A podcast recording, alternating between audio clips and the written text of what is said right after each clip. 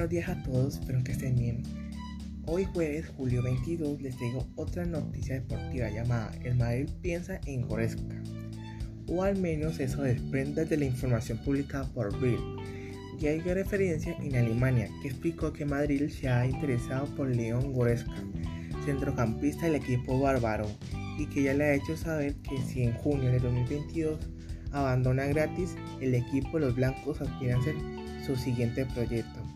Pero si van con vistas a 2022, en verano en el que Madrid podría ofrecerle a Goretzka un salario a su primer nivel.